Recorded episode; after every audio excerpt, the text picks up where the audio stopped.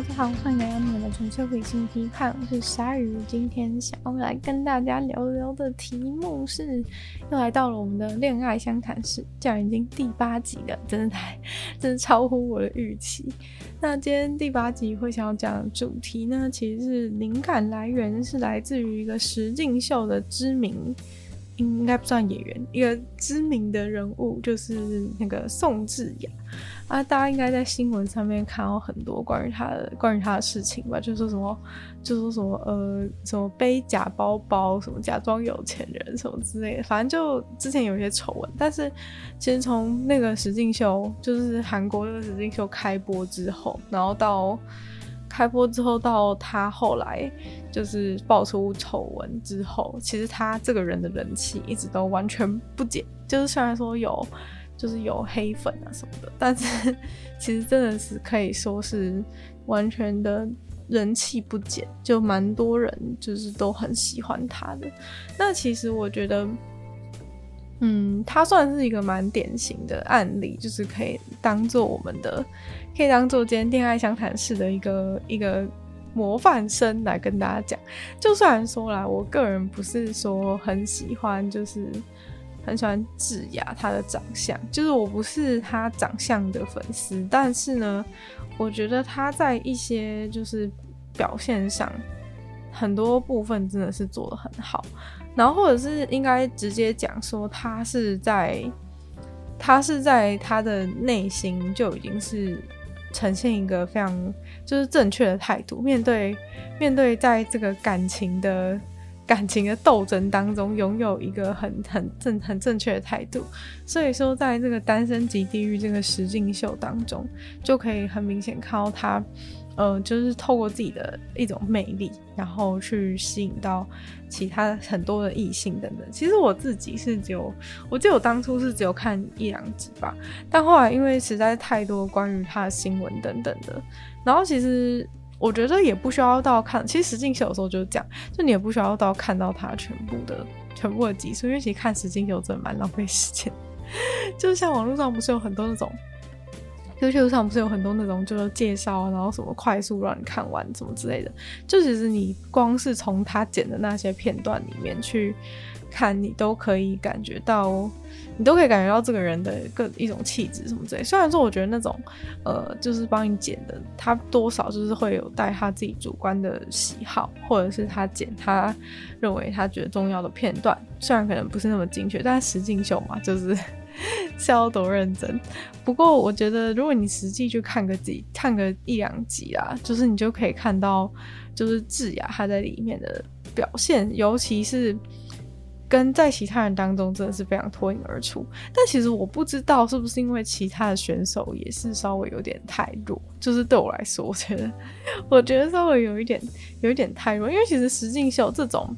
恋爱实境秀有一个共同弊病，就是不管是美国的还是日本的还是英国的，就是其他国家的，就是这种实境秀真的有一个弊病存在，就是在于嗯，因为他们。为了想要让画面好看，所以他们一定会去挑那些，就是呃外表上有一定的一定的分数，就是外表你看过去，就是可能多数人会觉得哦他们很很正或者很帅，就是会就是外表身材，尤其是身材他们更重视，身材比脸他们更重视，就是身材一定要好，尤其是这种节目都在海边拍，就身材一定要好，然后就是因为他们找的这些就是都是。就是把外表当成第一在找人啊，所以其实老实说，就是有时候找来的人就是会比较，嗯，会比较缺，就是在他们比较缺乏思考性，对，就是他们可能太就有的有时候就是长得太好看的人，他会太过于注重自己外表，所以忘记就是说，其实就是有一个脑还可以就是拿来用这样，所以说，呃，智雅在当中会更加脱颖而出的一个很大原因，也也有可能是如此。对那反正总之呢，就是为什么智雅她就是可以被称为是一个楷模，就我觉得男生女生就都还蛮还蛮值得跟他就在恋爱。如果你是对自己的恋爱能力不是很有信心的人，我觉得你都可以从他身上学到一些东西。对，那其实他的一个很重要的、很重要的、很重要的点就是在于，其实我觉得从他身上看到，我会觉得其实就是。你要恋爱之前，你要你要想要别人就是吸引到别人之前，就是你一定要非常的喜欢自己。我知道这对很多人来说有可能很困难，但是应该说怎么讲，就是你要当个比较相对自私的人，或者说你要是一个呃。以自我为中心一点的人，其实是会比较受到比较受到恋爱市场的欢迎。就大家不知道有没有发现，就比如说在你自己的自己的周遭身边，就是很多那种，就是说哦，我现在现阶段没有想要谈恋爱的那种人，其实都意外的蛮受欢迎。但其实这并不意外，原因就是在于说，就是你不你并不想谈恋爱的这个氛围，其实是非常适合谈恋爱的，对。这就是当这个人他反而就是说，哎、欸，我现在真的想谈恋爱的时候，反而别人没有那么容易喜欢上他。那这个很重要的原因，就是因为，呃，就是当你很明显表现出你现在是要，你现在是一个要求偶的状态的时候，就是在人类的世界啊，就是这样，反而是会让人家觉得压力大，然后想要把你推开。其实这个就是在跟在之前。呃，第一集的时候是第一集嘛，反正就，呃，我在讲告白，告白就是告白就是失败的开端的这件事情，就是讲讲到的是类似概念，就是因为当你太急迫，就是想要去追求别人的时候，别人反而没办法，就是去看见你的好，就是反而会被你的。就是你这个人，应该简单讲是说，你这个人的个性特质，或者是你这个人的优点，就是会被你追求的这个行为给埋没。就很像为什么有些人说，哦，就是追得很认真，最后就答应他之类的。但你真的是喜欢他这个人吗？还是他喜欢他追你的样子？就是会有这样子的疑虑，因为追就追求这个行为有点太过于就是花枝招展，就有点像是一只孔雀把它的。后面的尾巴就是开屏一样，就是当你都在注意它的那个孔雀后面的那个尾巴的时候，就是你有你有认真看过，就是它孔雀前面的那个，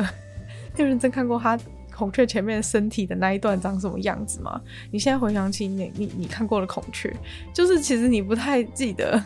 你不太记得它尾巴以外的前半段的身体长什么样子吧？可是你有想过吗？孔雀毕竟也是一只鸟，就是它真正重要的部分。就是它真正重要的器官，它真正作为一只鸟的本质，其实是在它身体前半部的部分。但如果当它把这个后面的翅膀收起来之后，你看着它前面这前面这一部分的身体，前面这部分鸟的身体，你还会喜欢它吗？这是一个重要问题，不一定不会，只是说，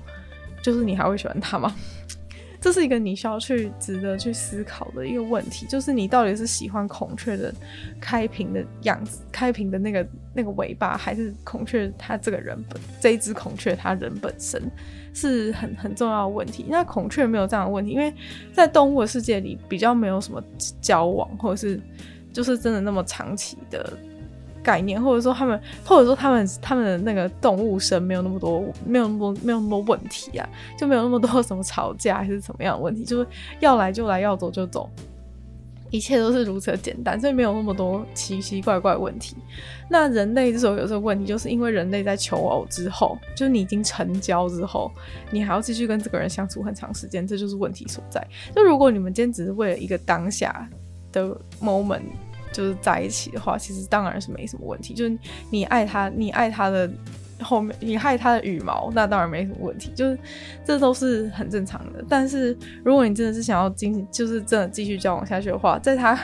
那个尾巴收起来之后，你还得是喜欢他的才行。对，所以其实很多女生都会都会有这种状况，就是她可能喜欢那个人追她样子，就发现就是在一起之后，哎、欸，他可能不再像以前那样那么殷勤了，就发现哎、这个人其实根本就没什么，或者是一直问说为什么你没办法再像之前那样？因为现在就已经不是求偶季节了，他就没办法再像。之前那样子，就是整天就是整天就是那么那么心那么殷勤的对你，对。所以如果你喜欢的是这个部分的话，代表说你其实根本就不是喜欢这个人，你只是喜欢人家追你的样子。对，这就是一个很很很大的问题。也是有女生会喜欢人家追追人的样子，但是我觉得尤其啊，尤其如果你是女生的话，就是。男生，我觉得男生比较不会那么喜欢，就是女生一直想要追他这样子。普遍普遍，就我觉得还是有比较内向男生会喜欢的，但是我觉得是多半多半还是有还是有这样子的一点性别的刻板印象在。我觉得不得不承认，就是女生比较喜欢被追求的感觉。然后男生会比较喜欢真的去去追求别人感觉，所以说在所以说在就是在智雅案例当中，其实大家就就可以看到这一点。其实毕竟你来参加实境秀，虽然说其实也可以合理怀疑说，合理怀疑说其实智雅有没有真想交男朋友这件事情啊，也是可以有这样子的疑虑。但是老实说，就是你不要透露出你想交男朋友的样子，其实是比较吸引人。这件事情是千真万确的，就是。大家可以看到，就是在如果大家有看的话，但你没看也没关系，因为反正 反正我也没看很多。就是他，比如说他一开始的时候去，嗯，就是入场的时候，你一开始入场的时候，在你进到一个新环境的时候，给别人的这种氛围其实就很重要。就是你不能呃感觉太感觉太让感觉自己太没有安全感。这样的这样的给别人的氛围，人家就会没有办法那么容易喜欢你，因为你要喜欢一个人，就喜欢一个在一个舒适自在的状态之下，别人更容易喜欢你。所以说，如果你想要吸引别人的话，首先就是你必须要先成为一个爱自己、有自信的人。那就算你真的没办法成为爱自己、有自信的人，你好歹就是也就是透过这个策略，尽量的就是不要去不要去表现出一些表现出那些紧张或者是。过多的一些缺点，那总之的就是你一开始的时候就是要呃不要太不要太不要太积极的，就是说哎、选中了哪一个人，然后就想要去就想要去 approach 他，因为其实嗯、你就是最好在如果你真的去参加一些联谊的活动，或者是相或者是相亲的活动，好了，就是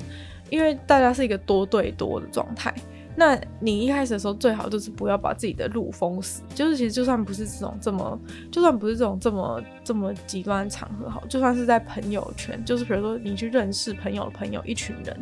里面，就是你也最好不要，你也最好不要就是一开始就是喜欢上某个人，然后就一直疯狂去靠近他，因为这并不是一个很，这并不是一个很很明智的做法，原因是因为。嗯、你必须要考虑到现在大家还是在一个群体互动的状态。那在群体互动状态的时候，你不能只顾虑就是你想要喜欢的那个人，你想要追求的那个人，而是说你要尽可能的给自己留更多的选择。对，我觉得留更多选择不不见得是代表说你很渣，毕竟我觉得渣这件事情，渣不渣都是要到就是你已经就是跟一个人已经确定关系之后再说。就是在确定关系之前，大家都是有理由，就是挑挑看、选选看，就像买水果一样。就 是在你结账之前，你都是有理由在那边挑挑看、选选看。所以我觉得这不是渣，就是不用。我觉得很多人都会有一种误会，就是觉得说一定要、一定要，就是一开始就选选中、选定了，然后就要就是对，就是要很专心的，就是去跟他培养感情什么的。我觉得其实这并不会让对方特别对你有好感。对，就是这这这件事情并不会成为就是你在就是在这个游戏当中的一个优点，因为我觉得大家还是会比较希望给自己留多一点选择。然后，因为在别人假设啊，就是假设你今天主动先看上其中一个人，但是在一个群体的状况之下，对方不一定已经看上你啊。如果对方当然看上你，那你们两个就当然直接。直接就在一起，或者说直接就是你们俩就开始很 close，这样这样当然没有问题。但是你要想，问题是等当你一开始就是喜欢对，就已经选定对方的时候，对方未必已经喜欢你，对方未必已经已经喜欢你，就有几种可能性嘛。有可能对方还没喜欢你，他之后才会之后才会渐渐发现你好；有一种可能性，他根本对你没兴趣，对不对？所以说，就是最好不要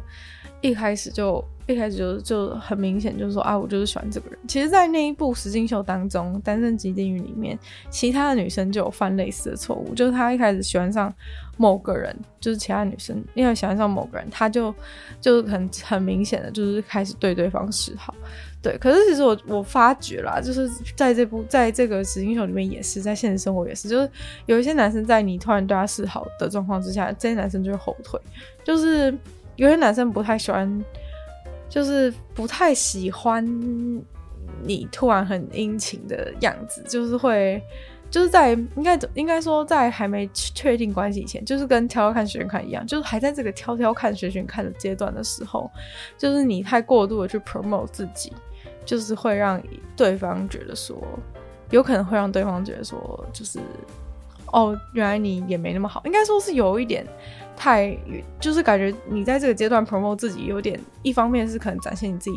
没有那么自信，然后二方面是可能对方就是会因为。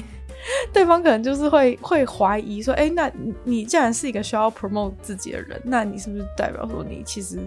你的身价也没那么高之类的？那这个阶段，在这个挑挑看选看阶段的时候，这个人对方可能就会觉得说，哦，那我那我想要去看看另外一颗水果怎么样？就是 这个会会会有这样子的心态，我觉得这都是很正常的心理现象。那正确做法应该是怎样呢？正确做法就是你要你一开始就抱着开放的心胸，就我觉得开放的心胸是很重要的一个很重要的一个点，很重要的关键，就是你要有这样的 mindset，就是你要觉得你有个开放的心胸，然后不要就算比如说今天五个男的在现场好了，就是你也要有你也要有就是觉得，虽然你可能觉得 A B C D E 男，你可能就是对他们有不同的心中的排序。但是我觉得一开始的时候啊，就是建议不要就是那么的以你的主观之见，就是表现出你的主观意见。对，因为我觉得一来第一点是因为是因为。人本来就不可貌相嘛，就是你的你第一眼认为别人是怎样的人，或是你第一眼的排序，其实未必是你未来，就是未必是你深入认识他们之后你心中的排序。所以我觉得一开始不要对人家成见太深。虽然说，就是身为一个很爱用直觉的人。就是我自己可能心中就是会有，就是早就会觉得说啊，他一定是怎样的人，或他一定是怎样的人，或他一定是怎样的人。但是我觉得我还是会，就是我还是会在一开始的时候不会直接把这一种就是对对方的评价给表现出来，因为我觉得一来是这样有点没礼貌，二来是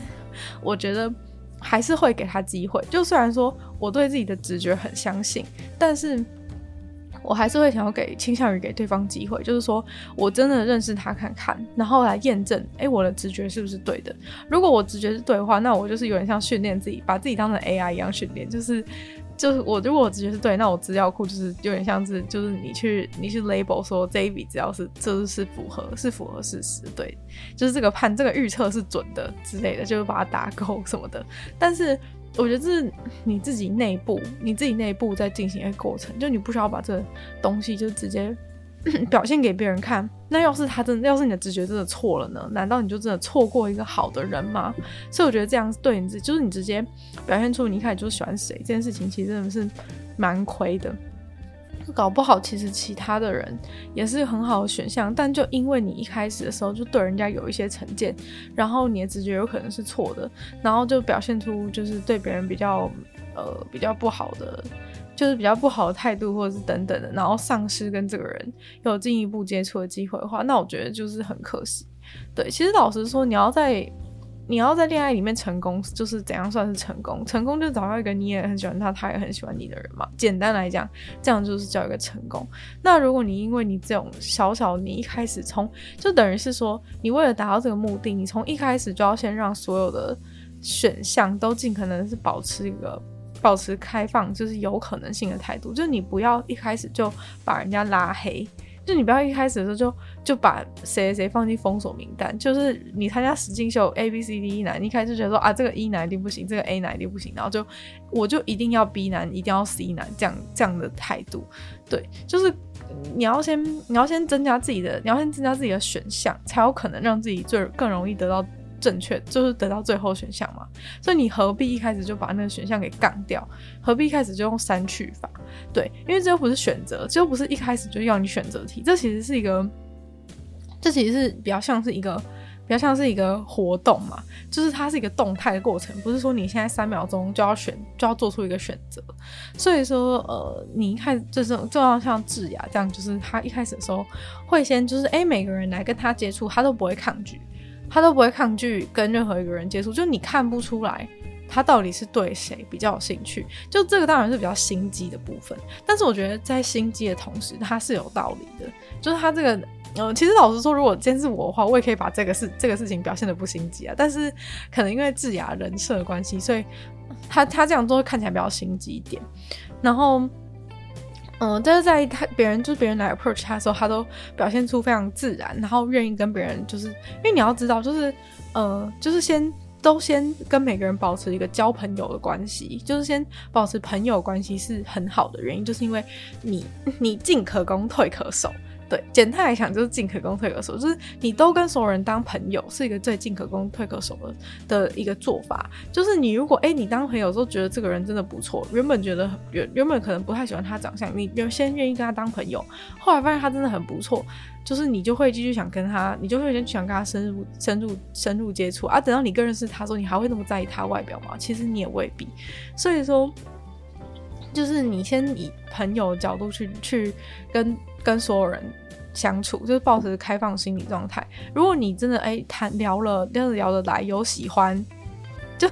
就很像试穿衣服啦。就是你去店里试穿，又不用又不用试穿衣服，又不用钱。就是你 你试穿看看再说嘛。你试穿看，真的有喜欢，真的有喜欢再再深入接触，真的有喜欢再买。现在很像店员在推销东西，你就穿穿看，你就知道真的很适合你。有 真的有喜欢你再买，就是这样。所以说，嗯，就是你试试看，如果如果不喜欢的话，哎、那其实也没关系啊，就放回架子上嘛。就是就是你如果当朋友就知道啊，当朋友都觉得啊，真的是不太，真的是跟我频率没有到那么合，或者说，哎、这个人跟我真的是适合当朋友。如果你这样的话，那你就测试出来，那你就可以放心，就是把这个选项放着，就是退可守的部分。所以真的是不用，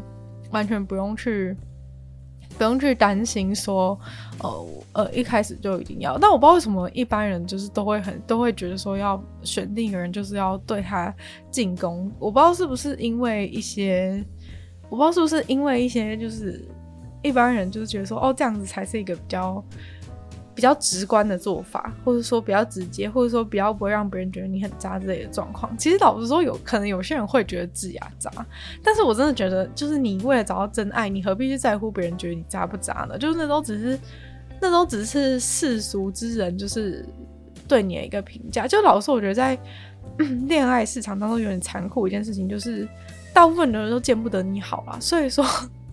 所以说，当你很受欢迎的时候，势必就是会有人会有会有人不爽你。但是，到底是你过得比较幸福，还是那些黑粉过比较幸福呢？就是你要，这是你需要去思考问题。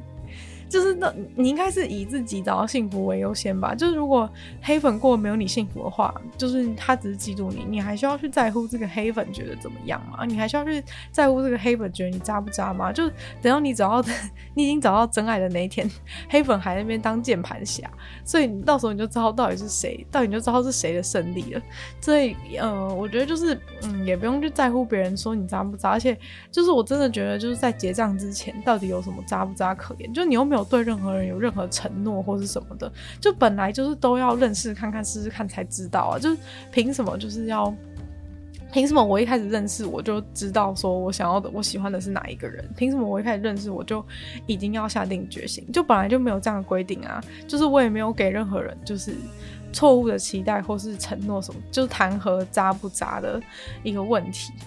那接下来，在你已经愿意跟别人敞开心胸，然后开心的相处之后呢，在相处过程中，有什么是值得注意的？有什么是智雅值得我们学习的？其实我觉得，嗯，像智雅在节目中的表现，会给人一种若即若离的的感觉。那这个部分其实对多数人来说是难以做到，因为我觉得，呃，这个若即若离的感觉，还有一种神秘感，其实是。呃，需要一点小心机才做到。我觉得这可能不是大部分的人可以学得到，但是我觉得，嗯、有一个有一个比较简单的事情是大家做到。就例如说，可能你在一些那种朋友，就是刚认识一大群人，就是类似这种场景，不管是不是联谊的状况之下，其实就是你就会发现，有些人他就是特别吵，就是他就是会特别在这种场合一直疯狂的发话之类的。那其实你观察智雅在节目当中，其实他算是一个比较安静的角色。因为我个人觉得，就是如果你今天是要当，你今天是要带团康或是干嘛，你当然是要当那个最吵的人，没错。如果你今天是在小学生的班级里面，最吵的人通常是最受欢迎的。但是呢，我们现在已经不是在小学生，然后我们现在也不是在做团康活动，所以说，呃，你真正要做的事情，其实是你要去观察别人，就是在一大群人啊，大家这样吵吵闹闹互动的时候，可以其实可以从这些人讲的话，或者是做的动作里面去观察到很多事情。对，这个时候其实是你敞开心胸之后，其实你是要第开始做的第一件事情是你要去观察别人。其实不要那么早去喜欢人家，很大重点也是在于你应该好好看清楚人家是什么样子。才决定说你要不要喜欢他，而不是一开始就一股脑的去喜欢上人家。就觉得这个也是一个很大的，也是一个很多人都有很大问题，就是太容易因为一些表面的因素去去晕晕一个人。但其实你根本没有好好，就你是就是晕到没有好好了解对方，所以就算你们真的在一起了，就是我也不见得说真的会真的会开心，因为也许你那时候太晕了，就没有看到对方是怎样的人，就跟一开始孔雀状态是是一样。所以说一开始的时候，你可能不要太，你可能不要太不要太，就是当然要跟人家互动，但是说不用这样很吵啊，或是说一定要当那个。就是一直发表意见的人来显示自己，就我觉得不要过度显示自己，也是一个在人类的恋爱当中很 很重要的点。我觉得像动物的话，就是一定要一直过度显示自己，让人家看到说，诶、我的羽毛就是比较漂亮，这样子才会比较容易受欢迎。但是我觉得在人类当中，就是一开始低调是比较好的做法。对，就是你去看，就是大家就会在那边很吵的时候。尤其啊，人在很多人在一起狂欢呢、就是这种活动的状态之下，是最容易露出破绽的。所以这个时候你要去观察别人是最容易。就尤其例如说在 KTV 啊，或者是一些什么状况的时候，就你这种时候去观察人家是最最容易的。因为人在人群之中，大家在吵闹之中，就会特别容易松懈，然后特别容易露出自己真面目。所以说。这种时候，你选择当一个相对安静的人，就是在一旁偷偷观察大家行为，其实是一个很聪明的做法。那我觉得这这种事情，就是因为基本上你要你终极目标找到喜欢你的人，你也喜欢他人，那一定得是说，就是你要去，你也是要去找你喜欢的人，而不是说都让别人来。都让别人来喜欢你嘛，所以说你仔细的观察对方，知己知彼是非常重要。所以说你在角，你就是在角，不用躲在角，不用躲在角落啦。但就在正常跟人家互动的时候，多多去观察别人的一举一动，都是非常好的。然后再加上，其实真的就是你基本上你不用说什么特别弄什么神秘感啊，就你只要在这种场合的时候，不要那么吵，其实。不要那么吵闹，不要当一个那么吵闹的人，其实就已经达到了神秘感的一部分。但是我知道了很多内向的人都会说自己那叫神秘感，但是你也不能就是说，哎、神秘到就是人家根本就觉得你根本就觉得你无法靠近，让别人觉得你无法靠近也是一个很大的问题。就是你必须要让别人觉得，这就是为什么一开始要先对大家敞开心胸的原因，就是你要你要让别人觉得你是一个介于可以靠近与不能靠近的人之间。应哦，不是，应该是说让别人觉得说你可以靠近，但是但是进来之后，就是你可以走得多远，必须要由你来把控。对，就是呃，你要一开始就是最外面的大门，就很像有一一栋豪宅好了，就是你最外面的一个大门，你这些这些要来这些要来就是跟你认识的朋友，当然就是不会说是什么人都可以进来，只是说就是这要来跟你认识的朋友，你都会开门让他进来，你都要敞开心胸开门让他进来。到你的院子里面，然后你在这个院子里面的时候，你就开始观察，你就在这个院子里面 观观察观察这些人。那你不能一开始就把人家连大门都不让人家进来，那你跟这个人永远不可能有任何的机会，你也没机会去了解对方。所以说，你至少在院子里面，哎，在院子让他们进来你的院子里，他们进来你的院子里之后。你好好观察他们，跟他们正常的，跟他们正常相处之后，哎、你再渐渐看说，哎、谁要让谁进到我的，进到我家客厅里面跟我继续聊，就是这个部分是要由你自己来把控，就是把握好这个部分的一个主导权是非常重要。对，我觉得很多女生就是会很容易在恋爱当中就是失去所有的自己，所有自己的你自己的任何限制，就是。直接就是大门敞开这样子，全部的直接就是进房间，就是我觉得这样子是比较，一来是没有神秘感，二来是就是你没有，就是你把主的主导权交到别人手上。就我觉得，嗯、虽然说你不要去主动主动追求别人，但是我觉得你的主导权一直都是握在，你不要主动去告白，主动太明显去做一些这种行为，但是主导权必须是握在自己手上，因为你的幸福只有你自己可以。可以把控，就是不是由别人，就是你，你今天你不是一座城墙，不是看谁能够来把你推倒，而是就是你要去，你要去判断就是说，哎、是谁？你要去判断这个门禁，你要去发门禁卡，就是要让谁可以进来这件事情，必须是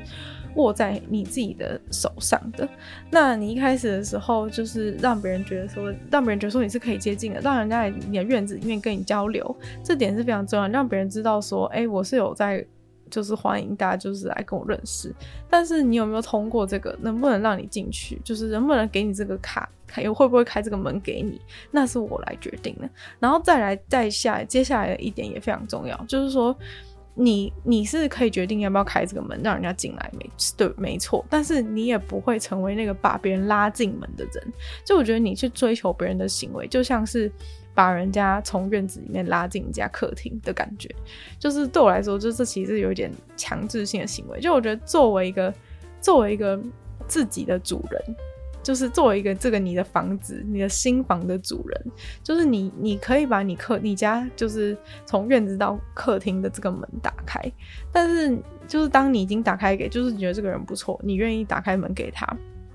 但是你不是把别人拖进这个门里面，就是说，哎、拜托你进来客厅跟我聊一聊好不好？或者说你进来客厅给我聊一聊哦。就是你是打开这个门，然后看他愿不愿意进来，就是你也不需要多做什么表示或者什么之类。就我觉得像告白之类这种行为，就是很像直接给人家你家房间钥匙。你家房子的钥匙，但是我觉得不是这样，是就是我就是把这个门在你面前打开了，那你要不要进来？那是你自己，那是你自己做的一个决定。对，就是你要让对方，就是你已经做了你的决定，你的决定就是把这个门就是打开给他进来，但是他要不要进来，那是他自己的决定，你不用特别去跟他讲说，哎、要不要进来？要不要进来？要不要进来？这样就是告白，就是像这样，就是你一直跟别人说要不要进来？要不要进来？要不要进来？啊，这样别人就会觉得很烦，所以说。所以说呢，你把门打开，然后看对方自己决定要不要进来，这就是你们两个，这就是我觉得这是一个理想状态的一个默契。那其实就是在那个实境秀当中，智雅就是做到类似的，做到类似的成效吧，就是他。呃，对他觉得 OK 人，那他可能敞开门。那如果人家就是选择，如果人家就是对你没有兴趣，那人家自然不会进来，也不会有任何尴尬产生。就是，而且你也不一定有，你也不一定有喜欢他，只是说我愿意再跟你进进一步聊下去。那如果你觉得不用的话，你觉得不需要的话，那也那也没差。就是那也没差，就是你要你你就是你做了你的决定之后，把别人的决定留给对方做决定，但是不是用一种很咄咄逼人的方式。老实说，我觉得告白这件事情就是有点咄咄逼人，就是有点是摊在别人面前说，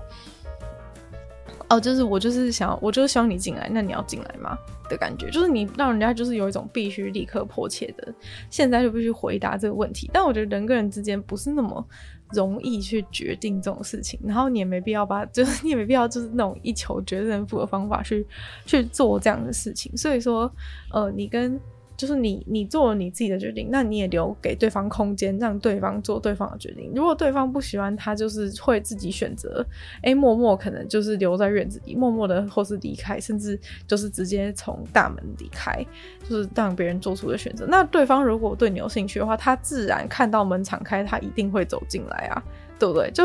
如果你今天已经对这个店橱窗里面的东西有兴趣，这家店开门了，你会不走进去吗？所以说。你不用去担心说，就是你因为你太不积极而放掉，就是放掉跟你有可能有机会的人，因为跟你可有可能有机会的人，当你看到你的暗示，当看到店的门打开的时候，他一定会进去。那等到他进去客厅里面之后，接下来就是你。接下来就是你你你表现的时候了，就等对方进来的时候，就是你表现的时候。哎、人家进来不代表说真的是想要跟你在一起或怎么样啊，就是愿意更进一步认识你，不代表说就是不代表任何意义。我觉得大家一定要一直一定要一直把就是很清楚的知道说，就是承诺这件事情是一直到你们确定交往那刻才出现，就在这之前做所有行为都只是。在挑挑看、选选看，而不是，而不是对你有任何的负责任，或者说应该要怎样怎样。就有些人很喜欢因为一些行为就是误会说，可是他都让我怎样，他都让我就是就是跟他什么单独出去了，什么太就是这些东西都是都是可以解释，都是有解释空间，或者说就是对方有可能真的当初对你有兴趣，但是深入认识之后没兴趣，那怎么办？所以说你。你不能就是扒着人家说，因为做了某件事情，说一定要对你负责任什么，这样就很奇怪。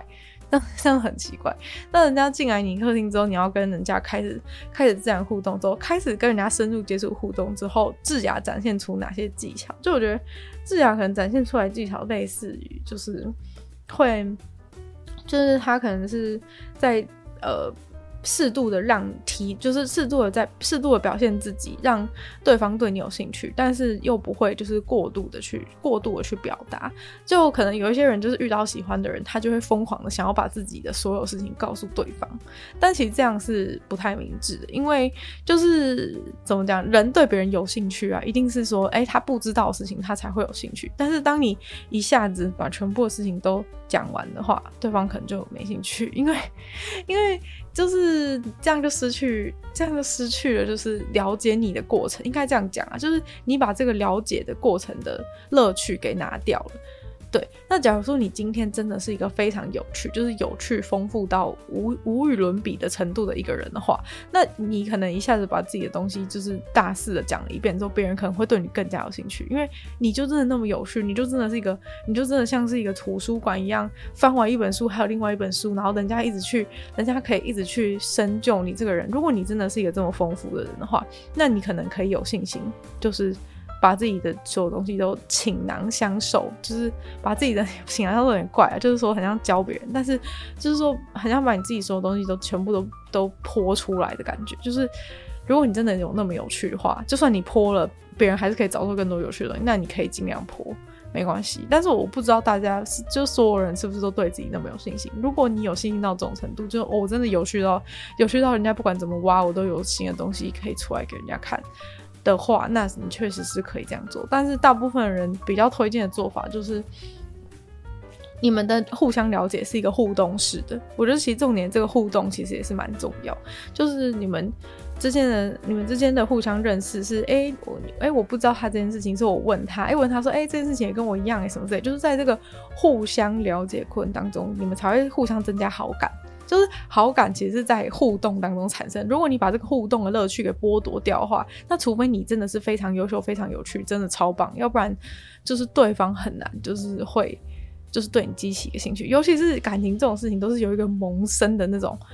突然萌生的念头，就是你必须要去，你必须要去稍微的玩，稍微的去玩弄这种化学反应的感觉。对，就是你要去制造这些化学反应，就那些东西其实都是可以。虽然说，就是比如说，比如说有一些偶像剧剧情什么，有你有可能在非常好的机缘巧合之下，就这些火花都同时出现或者什么之类。但是大部分人，如果你想要追求成功几率提升的话，那就是你就是最好自己去放一些易燃物在旁边，就像生火一样嘛，就是在生，就像像森林大火，没有人去碰它，自己就烧起来了，没错。但是呢，就是如果你今天想要增加，就是一个火。就是增加生活成功的几率的话，那你是不是多做一些准备，多削一些，多削一些木头，增加表面积，或者放个火种什么之类的，是不是对于生活比较有帮助？就是你要做的一些事前准备就是这样。那至于这个火到底生不生得起来的话，就是看你跟这个人之间到底能不能，就是到底有没有这个反应，有没有这个反应出现嘛？那就算你都做准备好，也有可能都不，也有可能火就生不起来。那也没办法，就是这个事情就是可以请你顺顺其自然。但如果你都做好这些准备的话，那就是火更容易升起来，那你的机会也就更多了嘛。你的机会也就更容易，就是说，哎、你你有得选择。如果你跟 A、B 都升起火，那你就有，那你就有选择可以选了。那这样不是对你是一件很好的事情吗？然后所以其实，嗯、我觉得智雅的做法是比较有，就蛮有所保留啊。就他在跟别人聊，他在跟别人聊天的时候，他不会，他不会真的讲得太清楚。就是我觉得讲不要讲太清楚这件事情是蛮好的一个做法。就是你你要回答，你要回答，但是你不要讲太多细节。就是你要让别人好奇那个细节而去问你。就是这也算是一个讲故事的技巧吧。就是你要让别人觉得说，哎，就是讲了一个东西，哎，这个东西是我有兴趣的，然后让别人想要去。深究，然后让别人想要去一探究竟，关于你的一切，就是这样做到这样子的话呢，你就已经成功了。那今天关于智雅的这个在《单身级地狱》当中的分析，我觉得大概就是如此。虽然你可能没看过，但是就是我觉得今天的这内容应该还是 还是对你有一些帮助的。如果你是在爱情当中就是有一些困扰，或是想要精进自己在爱情当中的一些手段的话呢，我觉得这是一个还不错的参考啊。我觉得今天这集比较像进阶班呐、因为我觉得要像就是要拿智雅当成智来分析智雅，然后像他当模范生的话，是进阶版的。就是你前面的最好，前面的先学好之后，前面的先学好之后再来今天这集。那如果同整，但其实我觉得也没多进阶啦，就只是一个比较实际面的应用，让你知道说，哎、之前那些在实际上是怎么样，怎么样做，怎么样实际去运用一些技巧，让自己更有更有魅力，或者说怎样才可以。就我觉得有些人很不喜欢这种非自然的做法，但是我觉得其实它是介于自然与不自然之间。就是说自然，它也可以很自然；有些人也很自然的就是这样做。所以说，我觉得大家也不用太去计较这个点。那今天同整下来呢，我觉得几个几个比较重要的点，再重新讲一下，就是像第一个就是第一个就是呃，保持了开放态度，对于对于要接近你的人，先保持开放的态度。然后第二个就是你要自己当那个，就是握有主导权，让要不要让别人进来，你要控制好，控制好自己的门禁，要让谁进来，不要让谁进来，这这个主导权你要握好。第三个就是如何对别人，让别人对自己保持兴趣，就是看你是要就是搞神秘啊，还是要挤牙膏啊，就是 各种的各种的方法，就是不要一下子，就是要把把握住这个互动的。互动的乐趣是很重要的啦。那我觉得，嗯，就是这些点，我觉得今天的感觉应该是因为是因为是分析智雅的一些一些就是吸引男生的吸引男生的行为，所以说可能对女生来说会比较有帮助一点。但我觉得大原则上就是男生女生其实都是一样的，只是说会有一些。不同的偏好，但我觉得一个很大的关键，从不管是这三个点当中的哪一个，就是就有一个很大关键，就是在于说，就是主导权始终是在你的手上，就是你必须要记住，就是主动，但是又看起来不主动这件事情，是大家需要大家需要去把握，就是这个主动是在于，就是你内心的一个，你内心的分寸。而不是在于你行为上的主动，就是内心上内心上的这个分寸是的主动权是很重要。就我觉得，尤其在女生身上，很多时候都是因为太被动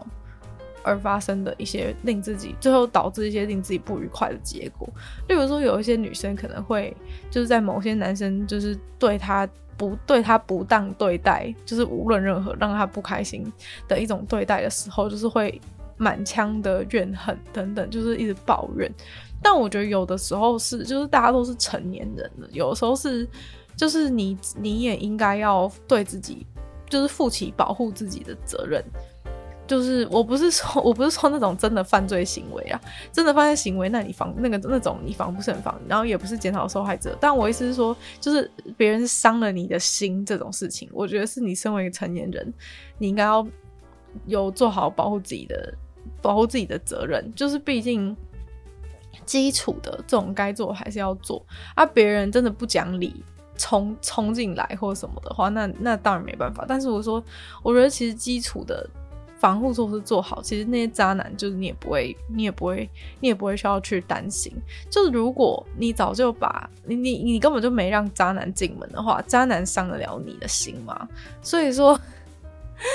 就是自己也必须要。去看清楚，就是说，哎、如果你已经觉得这个人有一点不值得，那请你把门关好，就是你不要又开门，然后又让人家进来，然后又又说人家偷了你的心什么的，这样子，这样子，我觉得就是，呃，也不能说就是都是你的错啦，但是，但是就是我觉得，如果你想要避免自己伤心的话，这是一个很好的。这是一个很好的做法，就是你把这个主动权拿回来，就是你不要永远都当被动那方。哦，可是他怎么样怎么样？可是他怎么样怎么样？就是，